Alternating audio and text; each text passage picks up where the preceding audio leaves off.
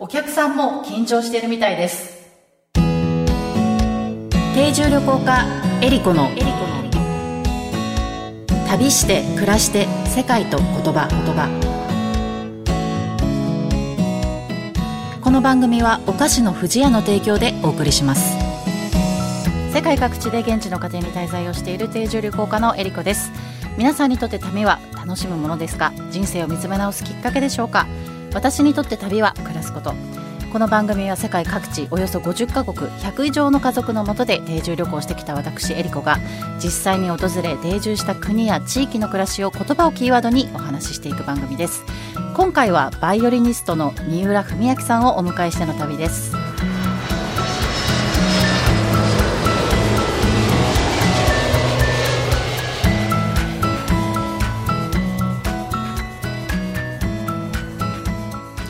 改めましてエリコです。今回はゲストをお迎えしての旅になります。お相手はバイオリニストの三浦文明さんです。どうぞよろしくお願いします。お願いします。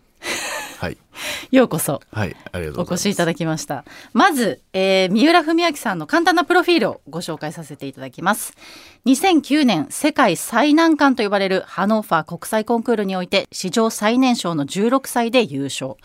国際的に一躍脚光を浴び、リサイタルではルーブルでのパリデビュー、ウィグモアホールでのロンドンデビューを果たされます。国内では大河ドラマ、真田丸のテーマ音楽を演奏したことや、TBS 情熱大陸への出演も大きな話題となりました。18年からスタートしたサントリーホールアーククラシックスではアーティスティックリーダーに就任されました。ロンドン名門ロイヤルフィルのアーティストインレジデンスも務めていらっしゃいます。ということで、皆さんが知っているバイオリニストの三浦文明さん お越しいただきましたけれどもねあの三浦さんとお会いしたのは1年前ぐらいでしたかね。そうですね。はい、共通の知り合いの方の夕食会の時にいらっしゃって、はい、そこからいろいろと夕食を食べたり、はい、お酒を飲んだり。そうですね。結構飲んでますね。させていただいておりますけれども、三浦さんも多分1年の間に日本にいらっしゃるのってどれぐらいですか？そうですね。でもトータルまあまあ6040まあ60と日本40外国ぐらいか5050ぐらいですかね、はい、それコロナ前も変わらない感じですか？コロナ前はもう半々でしたね。あそうなんですね、はい、まあ、今それが徐々に戻りつつあるという感じですかね、はい、もう世界ヨーロッパがやっぱり一番多いヨーロッパが一番多いですね。へえ、うん、まあね世界中でもご活躍されている三浦さんですけども。まあいろんなところでこう演奏とかをされてなんかこう土地土地でそのお客さんの感じだったりとか演奏するこうなんていうんですかね特徴みたいなのってやっぱ全然違ったりするんですか？これはね多分全然違うと思います。へあのまあ多分皆さんのそのまあイメージだとクラシックっていうとまずちょっとこうかしこまったイメージっていうか、うんうん、演奏会行くと結構緊張感があってで、はい、演奏会の最初とかってやっぱり特にあの演奏側じゃなくてお客さんの方も緊張してるなっていうのが、うん。まあ、お客さんの方も？もう多分最初はこう緊張感があるというかなんか日本は特にそれが強い感じがするんですよね。そうなんですか、はい、でまあまあヨーロッパとかだと、うん、あの結構演奏会の始まりが日本だったら普段は夜7時とかだけど、うんうんうん、外国ヨーロッパはまあ8時とか9時とかの演奏会もあるので大体みんなもうそのアペリティフとか言ってまあ、ちょっと飲んだり。ご飯食べてから来たりするので、非常にもう和やかなんですよね。あのまあガヤガヤしてるとまでは言わないけどあ喋ってる人もいます？あの始まる前とかのコンサートホールの雰囲気はもう確かに。まあガヤガヤしてます。でそのまあ始まってもちろん喋ってるとかそういうのはもうあの向こうの常識的にはないんですけどあの非常にこうなんていうのかなまあいい雰囲気で僕は思うんですけどね。すごく。まあ楽しみに来てるみたいなその純粋に音楽音楽を。うんなるほどね、うん、でも結構そういうのあるんですね。そのお客さんが緊張してるっていうのはその舞台に立ってる側の人たちも分かるもんなんですか？そのなんか伝わってくるんです伝わります。お客さんの顔見えないけど、うん、そうですね。なんかこう本当にそれは感じます。へえ、はい、それじゃあちょっと演奏に影響されちゃうこともある。いやいやそうそうまあ僕はそのすごく演奏前ってあの緊張しますけどそのステージに出てしまえばまあそんななんですね僕は。もうもうある意味開き直って。へえ、うんまあ、でも緊張はするんですね。緊張やっぱすごいして本番前はもう、まあ、あんまりねあのその場で僕緊張してるとか言わないんですけど言うとほらもっと緊張しちゃいそうじゃないですか。確かにそうですね。自分で緊張してるって人に見せちゃうとなので僕は大体本番前はもうあのふざけてるんです。逆に、うん、もうあのその辺にいる人に。ちょっかいを出したりとか？声かけて。周りにいる人と喋ってる方がリラックスできるんで。なるほど。願掛けみたいなのはしないんですか？まあ願掛けないですね。僕まああまりそのルーティンみたいなものはないからあの、うん、まあ普段やってることといったら普通に基礎練習とかそれぐらいはまあ、やってるから大丈夫みたいな気持ちはあるのかもしれないけど、うん、あとはまあちょっかいをかけてこうそうですね。本番前はもう極力マネージャーと喋ったり。ああそうなんですね。あの、まあ、共演者と喋ったり、まあ、そういう僕のきょあの共演してる方もまあそういうなんていうのかな。人それぞれですけどあの緊張をうまく保護してる方が多いと思います。ね、何度かあの聞かせていただいていますけど全くそういうのは伝わらないですよね本当に。ならよかったです。すごい裏話を聞いた感じですけど、お客さんのねやっぱり、うん、僕はお客さんとして演奏会聞いた場合もなんか向こうの緊張とかは別に知りたくないじゃないですか。まあまあ。なんか向こうの緊張してこっちがね、それはまた緊張するみたいな。そうすると、ね、楽しめないじゃないですか。もともと音楽っていうのは音、ね、楽しむって書くしでもちょっとやっぱり独特な場所ですもんね。あそうですね、はい、それはすごいあると思いますけれども。まあ、そんなねあの世界中で演奏されているあの三浦さんですけれどもあの今回あ、まあ、この番組自体がその旅と言葉っていうのをテーマにしてるんですけどその海外にもねお住まいだったし、はい、まあ、しょっちゅう行かれてるっていうのもあると思うんですが何かこう旅のエピソードとなんかそれに関連する言葉みたいなのってあったりしますか？そう僕はあの16歳の時にコンクールに優勝した年でもあったんですけど、うんうんはい、その留学でウィーンにあの住み始めた時でもあったんですよ。16歳の時に。そうです。はいはい、それでまああの必然的にウィーンはあのドイツ語を習得して学校に入らないといけなかったので、まあ、それなりにあのすごく喋れないといけないじゃなくてあの資格であのベイアインツっていうのを取らないといけないっていう,、そのドイツのあったんで、はい、まあそのためにドイツ語学校通いながらとかなんですけどまあこれはやはりその僕らがドイツ音楽を一番演奏するっていうのはあのドイツ音楽がやっぱりクラシックって基本にあって、うん、でそのドイツ語がすごくやっぱりあの音楽にも言葉として多分反映されてると思うんですけど、あの一つこれはドイツ語にしかない言葉でムジツィエンっていうムジツィエンムジツィエンっていうの言葉があるんですよ。でこれはもうある意味動詞なんですよ。でしかもその一人でっていうんじゃなくて合奏するっていうかあの演奏するって合奏するっていうもう一つの言葉がなってるんですよ。へえムジジーアン。はい。ってことはそのこれは何ですか？私たちが合奏するっていう？うね、ビアビアムジジーアンっていう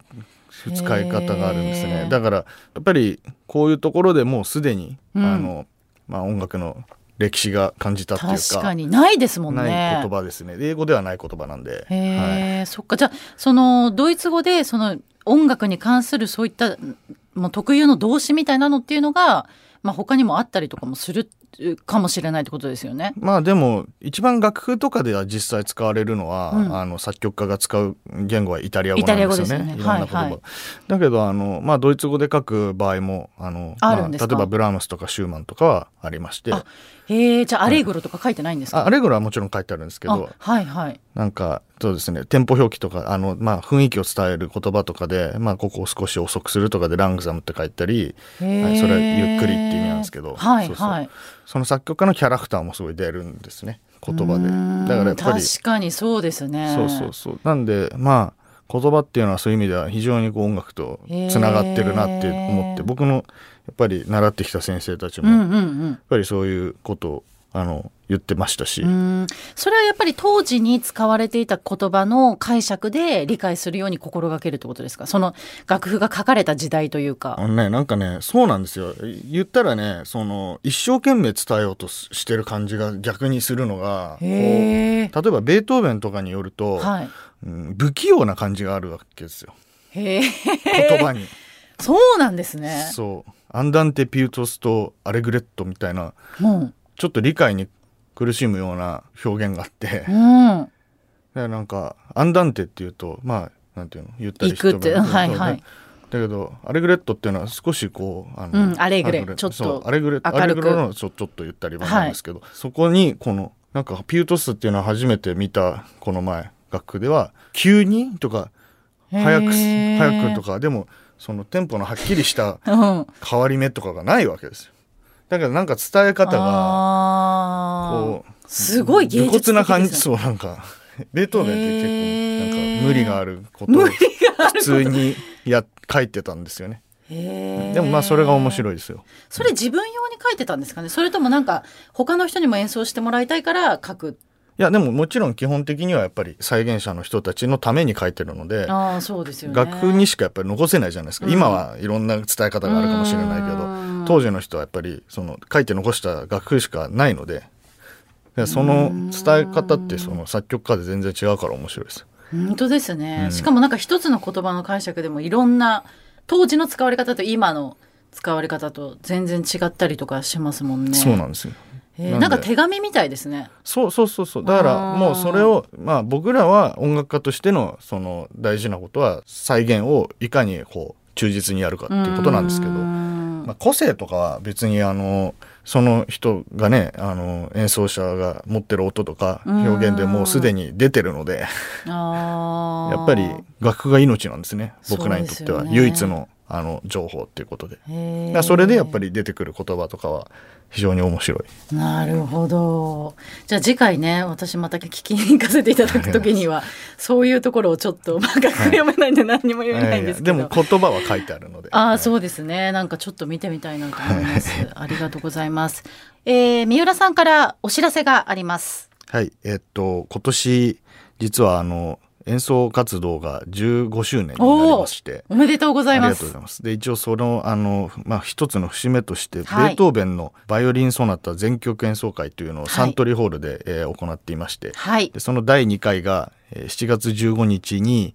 サントリーホールで、えー、午後2時からあのありますので皆さんぜひお越しください、はい、2月の分は私もね、はい、行かせて 聞かせて、第1回です、はい、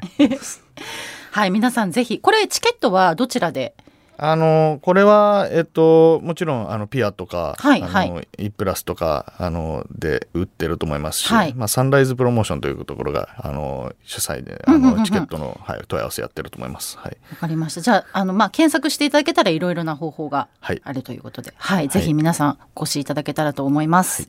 はい、今回の旅ゲスト、えー、三浦文明さんとお届けしました。どうもありがとうございました。ありがとうございました。旅して暮らして世界と言葉言葉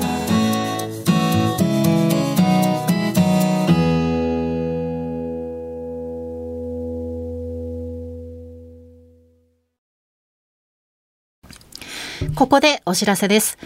私、エリコのコラムが掲載されている富士屋ファミリー文化研究所のウェブサイトでは、キッズイラストやファミリーエピソードを募集中。毎月ご応募いただいた中から一部をサイトに掲載し、ファミリーエピソードはお菓子のプレゼントもあるので、ぜひ応募してみてください。私、エリコのコラムでは世界のお菓子をご紹介。ペコちゃんとの旅で出会った素敵なお菓子を毎月ご紹介します。この他にもオリジナル壁紙カレンダーがダウンロードできるコーナーなどもあります。富士屋ファミリー文化研究所ウェブサイトは富士屋ファミリー文化研究所が行う様々な活動を楽しくご覧いただけるご報告の場であると同時に、お客様とのコミュニケーションの場としても活用いただけるサイトで、毎月定期更新しています。ぜひご覧ください。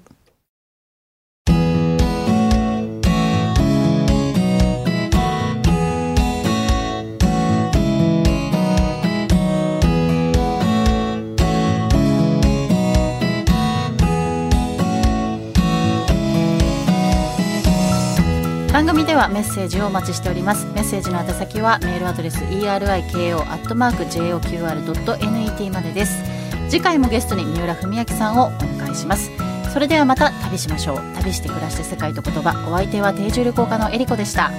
Auf Wiedersehen